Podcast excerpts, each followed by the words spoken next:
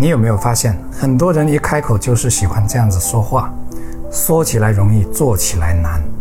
这种句式几乎成了某些人的口头禅。我认为这种反应恰恰是出卖了自己，因为这是对自我的否定。我还认为难是人与人之间最大的分水岭。当然，我知道有些人并不认同这样的观点，先不要着急。你有没有发现，不同人对同一件事的看法可能相差十万八千里的？比如，就拿丢了工作这件事来看，有些人的第一反应是惨了，失业了，压力好大，然后就陷入了负面的情绪当中；另外一些人的第一反应依然是惨了，失业了，压力好大。可这些人紧跟着还有第二反应，没关系，总结经验和教训，继续前行。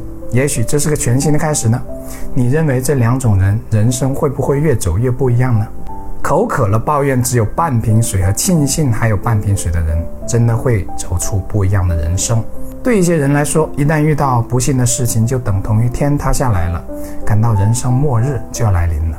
可对另外一些人来说，却是磨砺心性的契机，只是缘聚缘散的一个正常过程。其实你有没有想过，因为难，人才有了三六九等的差别。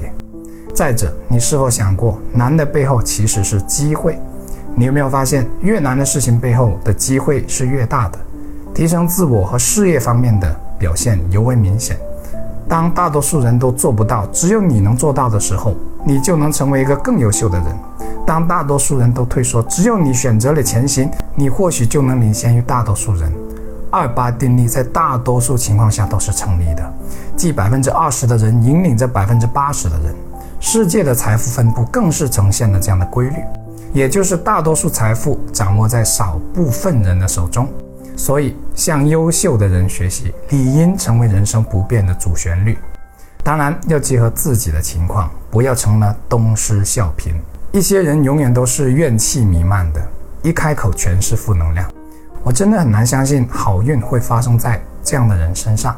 比如他们对新鲜事物的态度是看不明白、不懂。所以不碰。可当这样东西成为了流行之后，这些人的态度又是：现在做太晚了，来不及了。看到没有？其实背后依然是一个字“难”，另一个字是“懒”。他习惯以过去非常有限的经验和主观的单一视角去评判、判断一样东西，而且缺少好奇心和探索的精神。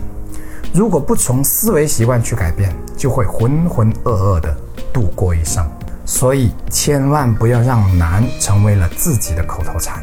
任何时候都要有迎难而上的决心和魄力。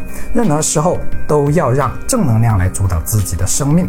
也只有这样，你才能吸引正能量的人事物过来。这可不是鸡汤，而是生命的底层规律。我是谢明宇，关注我，一起解惑人生。每周一、三、五晚八点更新，敬请期待。